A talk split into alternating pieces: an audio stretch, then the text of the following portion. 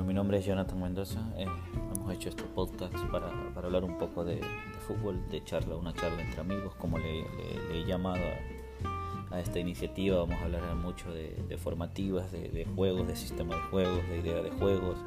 Vamos a compartir experiencia también con, con profesores de, España, de Chile, con profesores de, que tienen una experiencia amplia en el fútbol ecuatoriano y el fútbol extranjero porque la idea es, compartir conocimiento, de que la gente que nos escucha pueda aprender un poco más y que, eso a la larga les permita eh, desarrollar una idea de juego, tener algunos conceptos claros eh, para que puedan transmitir eso a sus jugadores.